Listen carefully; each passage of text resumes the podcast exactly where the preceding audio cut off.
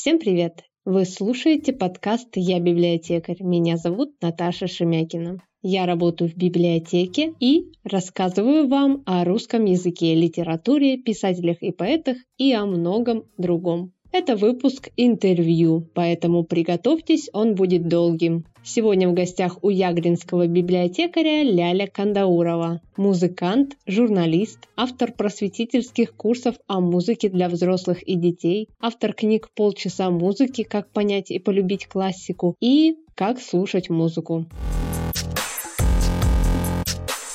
Вы лектор еще Арзамаса. Для тех, кто не знает, Арзамас — это вообще прекрасный, восхитительный проект, который мне очень нравится. Он содержит в себе курсы по истории, по литературе, о культуре. И я впервые с этим э, сайтом познакомилась, когда искала информацию как раз про русский язык. Там прекрасные какие-то видео, очень изумительно, превосходно. очень мне нравится этот сайт, этот ресурс и вообще вот это все. А как вы оказались в этой команде? А, ну, я вас немножко поправлю. Я делала два курса подкастов для детского подразделения Арзамаса. У них есть, они некоторое время назывались «Детская комната». Сейчас они называются «Гусь-гусь». Это приложение, которое, мне кажется, можно и нужно скачать себе, даже если у вас нет детей. Или, может быть, можно завести детей, чтобы завестись этим прекрасным приложением. Оно действительно очень крутое. Там э, стократ более интересные и именитые и вообще редкие по своей замечательности лекторы делают изумительные курсы, э, разговаривая с детьми рассказывая детям там про все на свете, литература, у них есть какие-то чудесные страноведческие вещи. И меня пригласили ребята, которые занимались детской комнатой. Ну, у нас он получился такой не вполне детский, на самом деле. Все от кого я слышала отзывы, посвященные а, об этих подкастах, были взрослыми. То есть, видимо, это, знаете, как, ну, есть такой способ найти удобную возможность для разговора о чем-то совсем с нуля, если на это налепить наклейку что-то для детей. Ну, потому что вроде как взрослым ну, стоит на совсем с нуля. Поэтому, да, они получились про совсем простые вещи, э, но э, есть забавная история про то, как я вообще впервые начала с ними сотрудничать. Мне позвонила девочка, которая э, была редакторкой Арзамаса, и связалась со мной и попросила меня делать эти подкасты. Я их долго с, ним, с ней обсуждала с огромным удовольствием, потому что очень была всем этим увлечена. Я говорю, ну, знаете, простите, пожалуйста, я сейчас, к сожалению, нахожусь в родильном доме, и вот и думаю, что в ближайший день, наверное, буду занята, но потом чуть-чуть, да, буду занята, но потом с огромным удовольствием вернусь. Во-первых, это был, я всегда немножко с осторожностью относилась к детским проектам о музыке, потому что музыка такое искусство, к которому, на мой взгляд, ты приходишь уже немножко позже в жизни. И когда я родила своего сына Якова, э, очень символично было, что первой моей работой, первым моим большим проектом после того, как он у меня появился, оказались именно эти детские курсы, которые я вдруг начала делать с каким-то новым чувством и с новым, ну, это, в общем, банальность, это закономерно, что у тебя немножко новое понимание реальности, но этот э, телефонный разговор, я помню, очень хорошо было классно.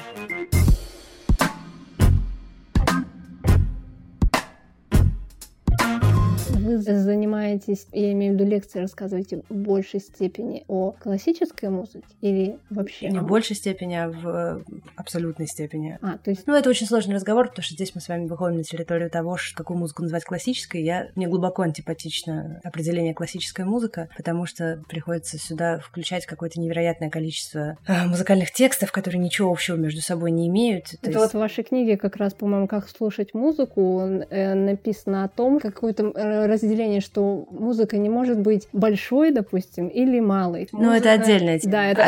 Одно дело это раскладывать ее по каким-то стилям, что само по себе очень зыбко, потому что мы понимаем, что на границе, где эти стили соприкасаются, возникают гигантские поля, включающие фантастическое множество явлений, которые можно с равным там, успехом отнести, ну, например, к классике, к джазу или к... Ну, можно привести очень много примеров. Это первая проблема. Вторая проблема — это то, что если мы говорим так называемая классическая музыка, ну, давайте условно считать, что это та музыка, которая входит входит в программу курса по истории музыки у консерваторских студентов. Да, их же явно не учат там про, про Элтона Джона. Их учат про Петра Ильича Чайковского. Но даже в этой программе, которая вроде бы, наверное, как-то гомогенна и однородна, да, с культурной точки зрения, с культурологической, да, с искусствоведческой точки зрения, даже там есть вещи, которые, ну, совершенно не похожи друг на друга звучат. Я тоже писала про это в книжке. Послушайте какой-нибудь Мадригал 16 века и, я не знаю, что какую-нибудь электронную пьесу века 20 они вообще ничего не имеют друг с другом общего. Это как будто бы вообще разные виды искусства. Поэтому, наверное, правильный ответ на ваш вопрос, что я занимаюсь э, музыкой, музыкой вообще. Но популярная музыка, да, вот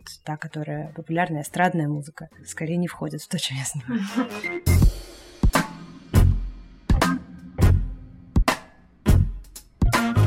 Я, например, сама по себе люблю слушать классическую музыку в том понимании, вот, которую преподают. И в моем плейлисте музыкальном она занимает достаточное место, то есть наравне там и с какой-то современной музыкой. И кто-то мне, когда скажет, что классическая музыка скучная, я им говорю, классика бывает разная абсолютно, смотря кто слушает. Что вам нравится слушать из классе? Есть какие-то любимчики, есть какие-то произведения самые любимые? Ну, разумеется, есть. Это очень-очень сложная тема, потому что когда ты много этим занимаешься, у тебя немножко мутирует то чувство, которое ты к музыке питаешь, потому что слушание перестает быть, ну или не перестает, а начинает быть не только чувственным процессом, то есть тебе не только физически приятно от того, что звучит красивая мелодия, или там у тебя сжимается сердце от какого-то щемящего поворота, да, вот большинство людей, они слушают музыку в таком чувственном плане, да, в чувственно-эмоциональном плане, а реагируя на нее непосредственно ну, отчасти это физиологические реакции, да, вот эти мурашки, которые у людей бывают от музыки. Все это сохраняется, наверное, и такой способ чувствовать музыку, такой самый животный, самый простой, самый естественный. Он органичен, наверное, нам вообще как человеческим существам, и от него сложно уйти целиком. Да и не нужно уходить целиком, никто не сказал, ну, да, что, что он какой-то неправильный. Но когда ты занимаешься музыкой очень много, у тебя появляется такое читательское отношение к музыке, ты воспринимаешь ее как текст. Ты начинаешь в этом тексте навигировать, ориентироваться, твое сознание в нем расставляет какие-то маяки. То есть это очень в значительной степени а, интеллектуальный процесс, не только чувственный, но и интеллектуальный. И поэтому здесь сложно применить нравится и не нравится. То есть у тебя очень расширяется спектр реакций на музыку. Бывает музыка, которая тебя шокирует, бывает музыка, которая тебе безумно интересна, бывает музыка очень смешная, бывает музыка, которая пленительно курьезна, да, и это тоже очень интересно, это тоже очень нравится. А, но если говорить про какие-то вещи, я могу из детства вот ответить на этот вопрос, как что-то из детства. Я очень серьезно отношусь к музыке Йоханнеса Брамса, особенно к его камерной музыке. И вот, наверное, это пласт литературы, который, ну, и связан с моим отрочеством, и связан как-то со многими пережитыми мной опытами. Я очень хорошо его знаю, и вот, наверное, если говорить любимое, ну, это так по-детски звучит, но пусть, да, наверное, это будет брамсовская музыка и музыка Франца Шуберта.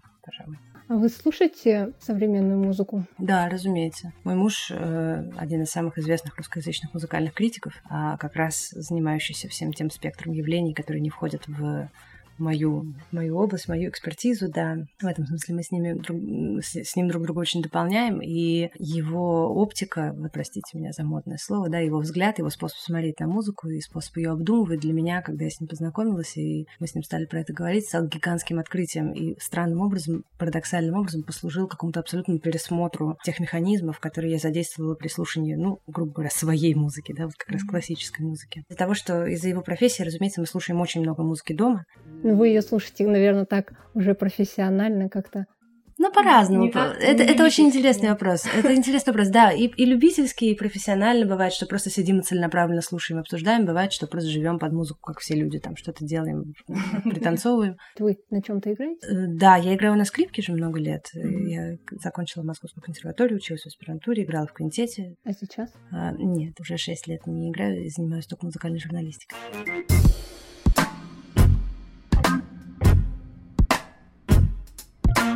Своей книге «Как слушать музыку» в начале, в самом там написано, что если вы хотите разобраться в музыке, не надо слушать ее фоном. Да, это правда. Кажется, что это как раз очень-очень очевидно. Э, это как раз попытка обратить внимание читателя на то, что э, такой потребительский чувственный процесс слушания музыки, когда музыка воспринимается как теплая ванна или еда, или просто теплый воздух, в котором приятно двигаться, или прохладная вода, в которой приятно нырнуть. Ты же ее не рефлексируешь, ты ее потребляешь в этот момент чувственно. В этом потреблении нет ничего плохого абсолютно. Оно, еще раз повторю, естественно для любого человеческого существа. Что-то есть у нас такое, не до конца разгаданное, кстати говоря, не до конца объясненное своими словами названное, что в невероятной степени заставляет наши эмоции и вообще весь наш чувственный аппарат откликаться на, на звуковые раздражители, на музыкальные раздражители. Но этот способ слушать музыку, его, вот я это вижу по своему двухлетке, да, по, по своему сыну, который, слыша что-то ритмичное или что-то заводное, или что-то качающее, как принято говорить, да, про это, он начинает притоптывать ножкой и поворачиваться, и, и кивать, и смеяться. То есть это чисто такой, это чувственный процесс. Для него это такая же естественная реакция, как если для него луч солнца попал, он зажмурился. То есть это не, не что-то, что обдумывается. Для сравнения, мы лишены возможности читать таким образом. Для нас чтение — это всегда осознанный процесс, который мы совершаем, отдавая себе соответствующий приказ где-то внутри, да, прочесть какой-то кусок информации и обработать его. То есть чтение заведомо запрограммировано на гораздо большую, гораздо большую осознанность. И мне кажется, что когда ты не слушаешь музыку фоном, а когда ты воспринимаешь музыку как, собственно, главное, что в настоящий момент поглощает твое внимание и работает с твоим вниманием, ты открываешь в ней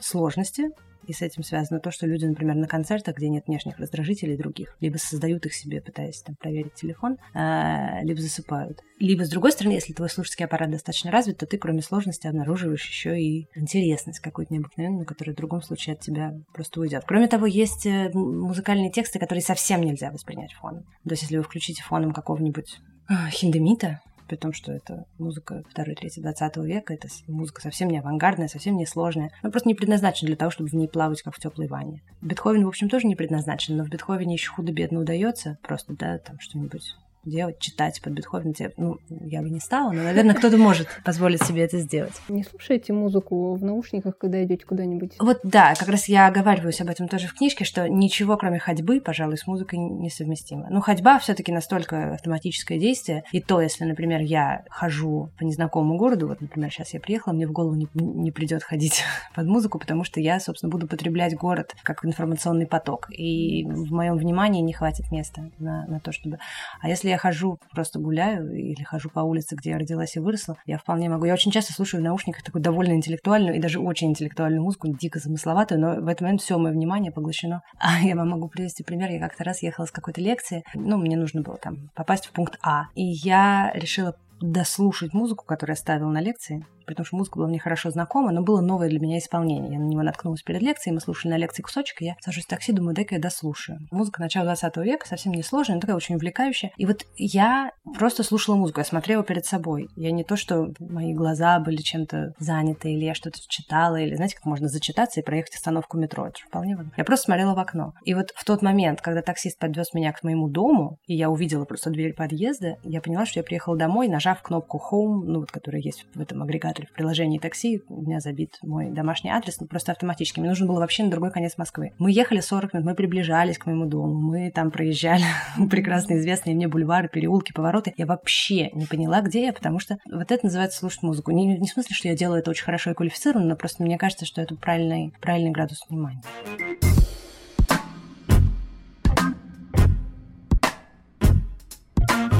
А если мы перейдем к детям, я, например, как и многие дети, училась в музыкальной школе, но как-то у меня не было такого негатива, как пока я училась, потому что я осознанно туда пришла, потому что я хотела там учиться. Потом, когда я ее закончила, я не забросила тоже, как многие забрасывают, я продолжила, ну, чисто любительски для себя, там где-нибудь тын-тын-тын, что-нибудь сыграть. А многие дети, они не то что не любят, некоторые испытывают прямо ненависть к этому обучению, потому что их туда заставляют ходить родители, родители, потом, когда выпускаются из музыкальной школы, они испытывают какую-то, ну, скажем так, нелюбовь к своему инструменту, на котором его учили, нелюбовь вообще к музыке, к литературе музыкальной и так далее. Что с этим делать? Как с этим жить? Почему это происходит? И возможно ли это вообще как-то изменить? Или так это и будет дальше? Тут много всего сразу. Эм, во-первых, дети, которые заканчивают школу музыкальную, они в большинстве случаев делают это в подростковом возрасте, когда ребенок очень мало вообще к чему испытывает любовь, начинает своего отражения в зеркале. Это суперсложный момент во-первых. Во-вторых, далеко не всем людям нужно заниматься музыкой и вообще нужно заниматься искусством, и прямо нужно испытывать к нему какой-то большой интерес. Есть люди, которым интересны совершенно другие вещи, и я ужасно не люблю, когда к музыке относятся как какой-то, какой-то, не знаю, ложки рыбьего жира, который нужно обязательно затолкать в ребенка, потому что она ему каким-то гипотетическим образом должна пойти на пользу. Да не пойдет она, и не нужно, и не надо заталкивать. Ну, то есть это какое-то неуважение к ребенку в первую очередь, к искусству во вторую. Мне кажется, что в музыкальных школах, как и в других прекрасных вещах, которые есть в детстве человека, например, в школьной программе по литературе, когда люди говорят там о том, что не нужно в школе читать Достоевского или Толстого, потому что они ничего не понимают. То все они понимают прекрасно, если есть человек, который находит слова и находит рычаги и может увлечь, и сам этим горит, для которого это важно. То есть я считаю, что в музыкальной школе нет абсолютно ничего плохого. Я ужасно не люблю, когда про э, музыкальные школы, где работают люди, получившие часто консерваторское образование и очень серьезно относящиеся к музыке, очень серьезный путь прошедшие. И бывают люди невероятные энтузиасты, которые делают очень много для того, чтобы делиться каким-то своим ощущением от искусства детьми. И бывают дети, которые очень счастливы быть в своих музыкальных школах. То есть я очень люблю, когда из музыкальных школ делают жупел. Это сейчас очень часто риторика. Даже вот вы задавали вопросы, вы сразу же в одном предложении сказали, что вы ходили музыкальную школу, но вам это совершенно не казалось мучительным, так как будто бы в музыкальной школе гвозди загоняют под ногти. Потому что это такое частое явление сейчас, у кого не спросишь.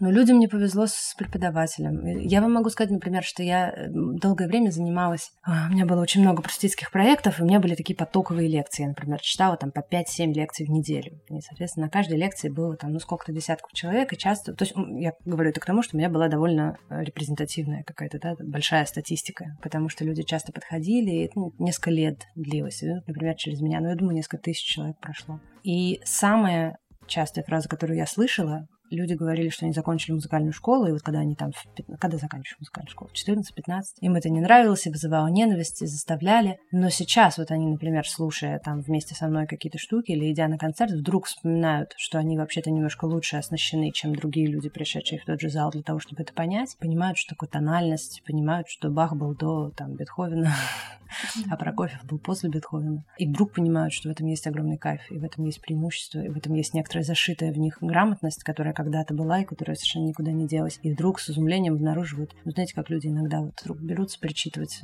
Анну Каренину, там еще, ну, какой-нибудь такой классический, нет, Анну Каренину не приходит в школе, «Войну и мир», да, какой-то классический школьный фолиант, который вызывал у тебя, там, допустим, в школе ныне, ну, не повезло тебе с школьным учителем литературы. И вдруг вспышка, да, это соединение двух проводов, оно происходит, и на, на контакте их есть искра, и это восхитительно. Это ну, это нужен какой-то, наверное, проводник, человек, который... Это может быть проводник, это может быть исполнитель. Вдруг, знаете, человек случайно приходит на концерт и, его, и получает там ожог, укол.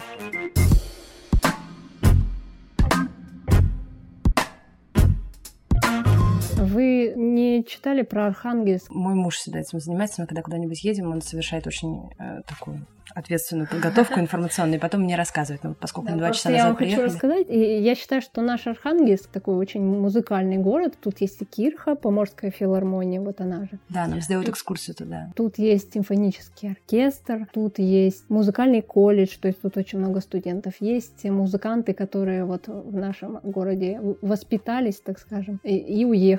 Сейчас они приезжают только к нам на гастроли. Неизвестный композитор, но они сейчас в Москве тоже выступают. Да, да. Денис Тельмах, пианист, очень мне нравится. А еще у нас, кстати, джазовые фестивали есть. Вот этот жанр в Архангельске как-то зародился и живет по сегодняшний день. Может, а... сказал мне, что здесь очень интересная неофолковая сцена. Много людей сейчас занимаются фолком, ну, таким да. переосмысленным. И что здесь есть прямо несколько коллективов, ну, вообще, которые сейчас... такой интересный город у нас с точки зрения музыки. Но наверняка в России есть более музыкальные города. Какой город вы считаете самым музыкальным в нашей стране? Ну, с Москвой, конечно, сложно поспорить спорить, потому что у нас просто очень много мы все время говорим, что у нас мало площадок, а, все, все не хватает. Давайте без Москвы. Понимаешь, еще куда-то. Москва не считается. Москва, Петербург, вот эти большие города. Ну, в Петербурге, вот я как раз хотела продолжить, что, наверное, на втором месте будет не Петербург в этом, в этом списке. Петербург в этом смысле город очень ортодоксальный. Там очень любят э, Чайковского, Бетховена, золотой репертуар. Там, ну вот кроме тех э, вещей, которые сейчас происходят в Доме радио с легкой руки Курензиса, э, вообще Петербург такой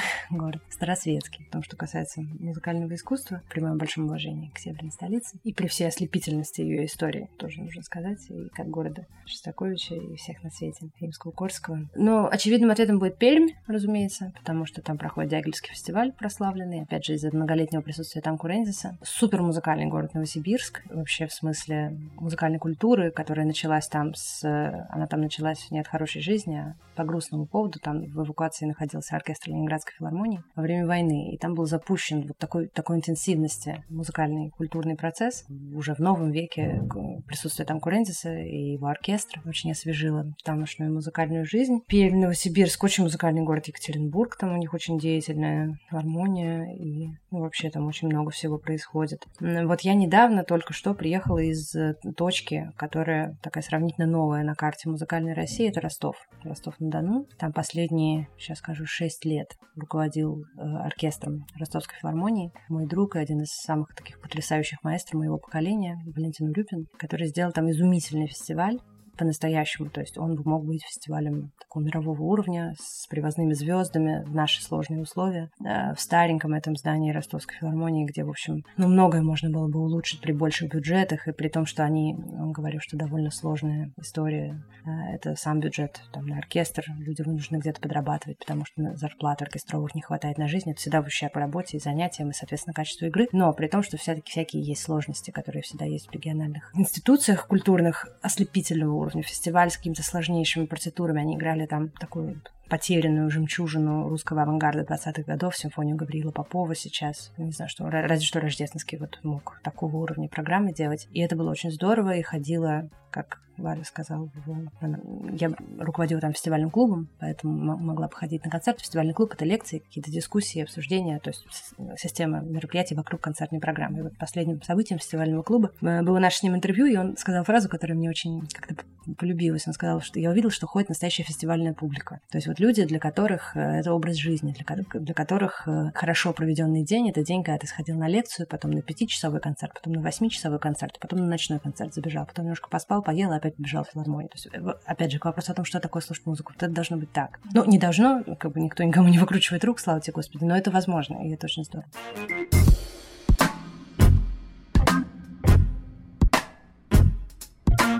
Я в интернете посмотрела ролик, который называется «Смерть мелодии человека». Рассказывает про то, что современная мелодия умерла. Современные композиции популярные, где мелодия содержит в себе одну, две или три ноты. Вот вы как думаете, мелодия умерла? Нет, совершенно она не умерла. Качественность мелодии никогда не была пропорциональна ее сложности и количеству входящих в нее нот. Вот, как известно, вообще 12. Есть такой метод композиции, который основан как раз на использовании всех 12 нот, то есть на подключении в этой логике всех существующих у музыки ресурсов, который, наверное, автор этого ролика назвал таким довольно антимелодичным, несмотря на то, что нот там очень много. Нет, классную мелодию можно сделать и из одной, и из двух, и из трех, и мы знаем, что э, большие поп-хиты зачастую основываются именно на вот таком инстинктивно привлекательном, да, на таком, ну вот опять же на животном уровне, на уровне рептильного мозга или как змеиного мозга, как это называется, да, каком-то повороте, который подключает к себе, который вводит какие-то правильные, правильные пароли в миллионах слушателей, а сейчас как раз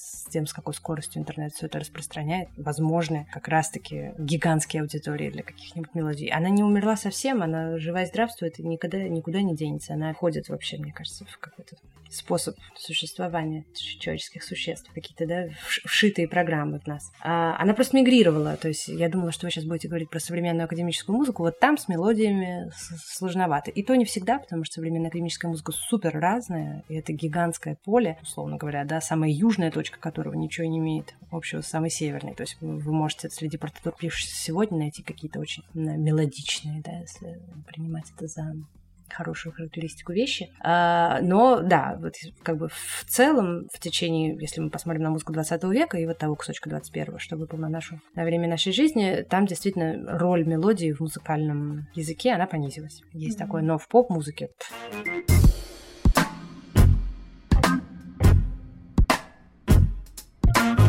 Спасибо, Ляля, за беседу. Надеюсь, вам понравится в нашем городе, и вы захотите приехать к нам еще. С удовольствием. Спасибо. Это был подкаст «Я библиотекарь». Спасибо, что слушаете. Не забывайте оставлять свои комментарии. До встречи в следующем выпуске.